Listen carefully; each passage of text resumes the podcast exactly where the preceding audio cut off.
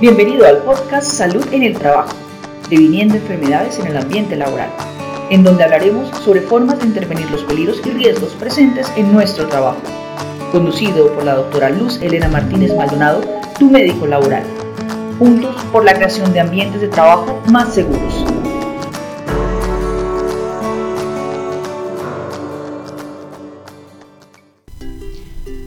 Bueno, el día de hoy en nuestro podcast vamos a hablar sobre las evaluaciones médicas ocupacionales. El rincón normativo, donde las normas tienen sentido. Las evaluaciones médicas ocupacionales deben ser realizadas a todos los colaboradores que van a ingresar a trabajar en, en alguna organización. Esas evaluaciones médicas ocupacionales en nuestro país están basadas en la resolución 2346 de 2007 esta resolución regula entonces la práctica de evaluaciones médicas ocupacionales y el manejo y contenido de las historias clínicas ocupacionales. ¿Qué tipo de evaluaciones médicas ocupacionales nos indica esta norma que debemos realizar? De manera básica debemos realizar exámenes médicos ocupacionales preingreso antes de que el trabajador ingrese a su actividad laboral. Ese examen que nos va a permitir, nos va a permitir determinar esas condiciones de salud tanto físicas, mentales y sociales del trabajador antes de que se dé entonces su contratación. De igual manera nos indica esta normatividad que debemos realizar también evaluaciones cuando se finaliza la relación contractual con el colaborador. Esos exámenes los denominamos exámenes de egreso o retiro. Esos exámenes buscan entonces valorar y registrar las condiciones de salud en las que el trabajador se retira de las tareas o funciones asignadas. Ahora, durante el tiempo de trabajo es importante monitorear de forma periódica la exposición o más bien las consecuencias de esa exposición a peligros en el ambiente laboral. Esas evaluaciones las denominamos periódicas y su objetivo precisamente es monitorear la exposición a factores de riesgo e identificar en forma temprana alteraciones que se puedan presentar en la salud de los colaboradores. ¿Qué características tiene ese examen preocupacional o preingreso? Como ya les indicaba anteriormente, ese examen debe ser realizado antes de la contratación. Como les dije, nos permite entonces determinar esas condiciones previas del colaborador según la exposición a peligros y riesgos anteriores. Como objetivo principal, nosotros vamos a establecer una aptitud del trabajador para realizar esas actividades en las cuales se está contratando. Como resultado de esa evaluación, vamos a obtener o, o vamos a lograr establecer restricciones e identificar condiciones de salud que puedan verse agravadas por la exposición de peligros en el ambiente laboral al cual va a ingresar. ¿Qué requerimos para poder realizar este examen? Requerimos contar con los perfiles de cargo para poder indicar de manera clara la actividad que va a realizar y los peligros a los cuales va a estar expuesto. De esta información nosotros debemos mantener reserva, es decir, la historia clínica es confidencial y la empresa no puede conocer el contenido de la historia clínica. La empresa solamente conocerá un certificado médico en el cual se le indicará qué condiciones debe cumplir el trabajador en caso de que haya una restricción para que pueda desarrollar su actividad laboral de manera segura. En las evaluaciones médicas periódicas las podemos realizar de dos maneras. Podemos hacerlas de forma programada o podemos realizarlas porque haya un cambio en la ocupación del colaborador.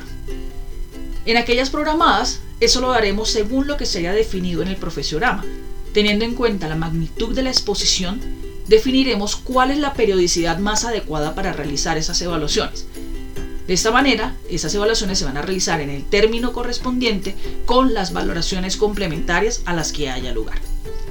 El objetivo de estos exámenes médicos periódicos es monitorear la exposición a factores de riesgo y poder detectar de forma temprana alteraciones propias de la exposición actual a los peligros. El objetivo de esta evaluación es garantizar, garantizar el mantenimiento de condiciones de salud adecuadas. En el examen periódico de egreso se debe realizar al finalizar la relación laboral. Su objetivo es establecer el estado de salud del trabajador cuando ya finalizan nuestras actividades eso es importante porque durante el tiempo laboral el colaborador puede desarrollar algún tipo de alteración que haya sido visto en los periódicos y que se requiera conocer si existió alguna alteración adicional al finalizar la actividad laboral o situaciones que no hayan sido identificadas y que en el momento del retiro aparecen, ya que el trabajador las manifiesta eh, con, con el fin de poderse retirar de la organización. Se debe informar al colaborador de esto. Muchas veces nos ocurre que el colaborador no se quiere realizar el examen. Dentro de nuestro código sustantivo de trabajo se cuenta con un periodo de 5 días para que el colaborador se realice esa evaluación. Si el colaborador no la realiza en ese tiempo, se considerará que él renuncia a esa evaluación médica ocupacional y como empresa pues digamos que tenemos la tranquilidad de haber realizado las cosas como, como fueron debidas. Sin embargo, es necesario también entender que debemos solicitar este examen. No basta solamente con decirle tiene que hacérselo, es necesario dejar constancia escrita de esta solicitud y de que el colaborador fue enterado de esta solicitud con el fin de poder tramitar de manera adecuada este proceso. Como resultado, nos van a generar, o el médico nos va a indicar, si existe la presencia de alguna enfermedad laboral, teniendo en cuenta la exposición y las actividades, o alguna secuela en caso de que haya presentado un accidente laboral. Si alguna de estas dos situaciones ocurre, la empresa debe hacer el reporte correspondiente a su ARL. ¿Qué se requiere para realizar las evaluaciones médicas ocupacionales? Requerimos contar con indicadores epidemiológicos por parte de la organización con el fin de que podamos validar el comportamiento del factor de riesgo. Necesitamos conocer los estudios de higiene. Eso nos va a indicar la magnitud de la exposición y de esta manera poder validar las consecuencias que esperaríamos como resultado de esa magnitud.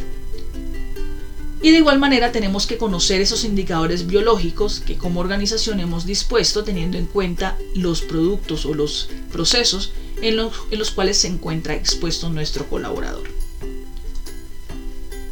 ¿Qué característica debe tener esa historia clínica? La historia clínica debe contener lo básico normal dentro de un proceso del acto médico, como es la anamnesis, la revisión de los antecedentes laborales, eh, revisión si ha existido un accidente laboral o una enfermedad laboral, los diferentes sitios en los cuales ha laborado y los factores de riesgo a los que ha estado expuesto previamente. En el examen físico se debe realizar una evaluación completa y sistemática en busca de hallazgos. Teniendo conocimiento de esa exposición o los factores de riesgo que van a estar presentes en el ambiente laboral, nos permitirá poder definir si la situación actual del colaborador puede verse inmersa en una mayor afectación como consecuencia de la exposición. Como resultado de este proceso, procederemos a dar una impresión diagnóstica. Esta impresión diagnóstica nos va a guiar sobre el proceso para emitir recomendaciones o restricciones que deban tenerse en cuenta para la contratación o durante el tiempo laboral del colaborador. Esas restricciones es importante indicar cuáles son ante qué situación en particular de la actividad laboral se presentan y qué temporalidad deben tener para poder realizar evaluaciones adicionales o complementarias o poder hacer el seguimiento correspondiente. Además, pues debe estar firmada por el trabajador, por el médico y debe incluir la licencia y la, el registro médico del profesional. Además de la evaluación médica ocupacional, se pueden realizar evaluaciones específicas. Esas evaluaciones van a depender del nivel de riesgo y la magnitud de la exposición.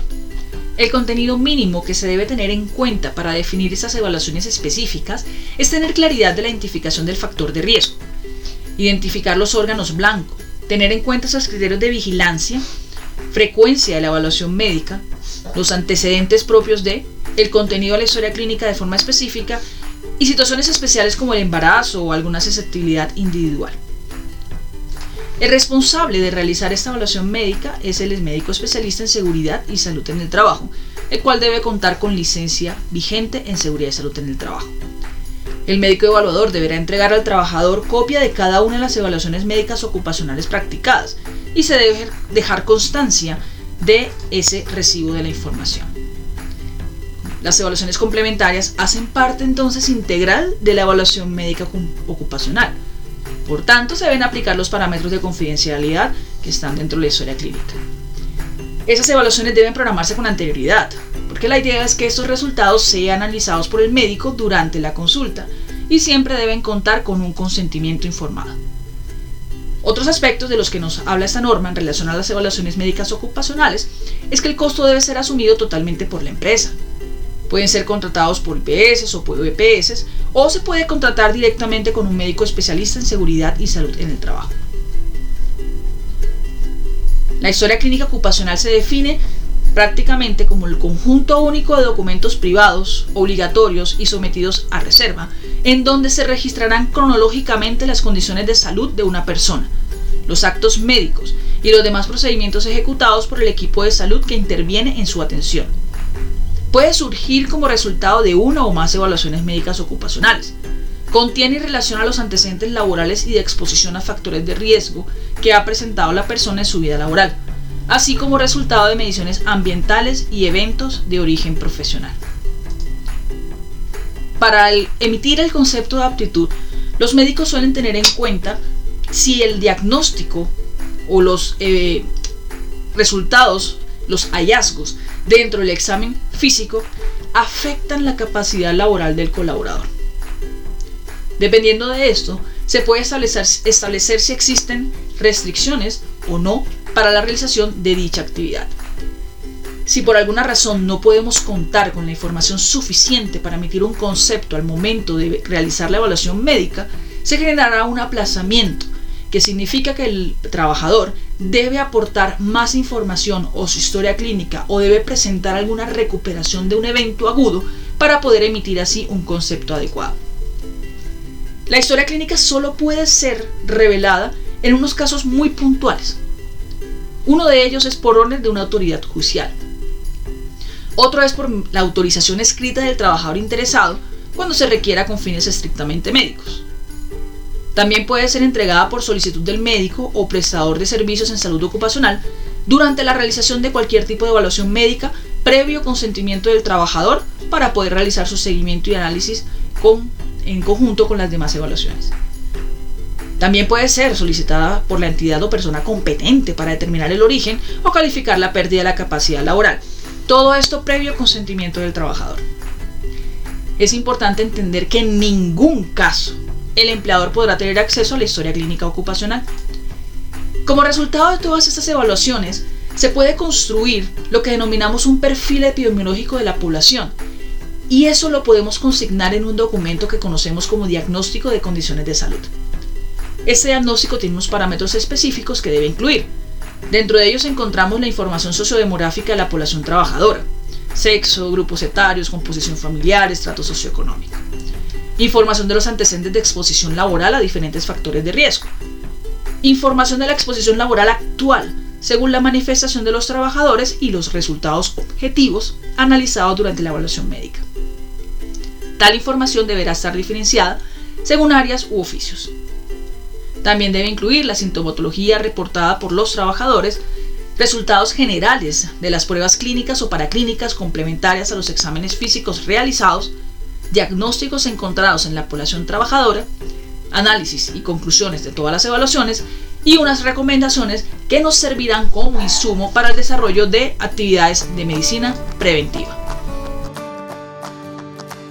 Gracias por escucharnos el día de hoy en el podcast Salud en el Trabajo previniendo enfermedades en el ambiente laboral. Hoy avanzamos un paso más para la prevención de enfermedades en el ambiente de trabajo.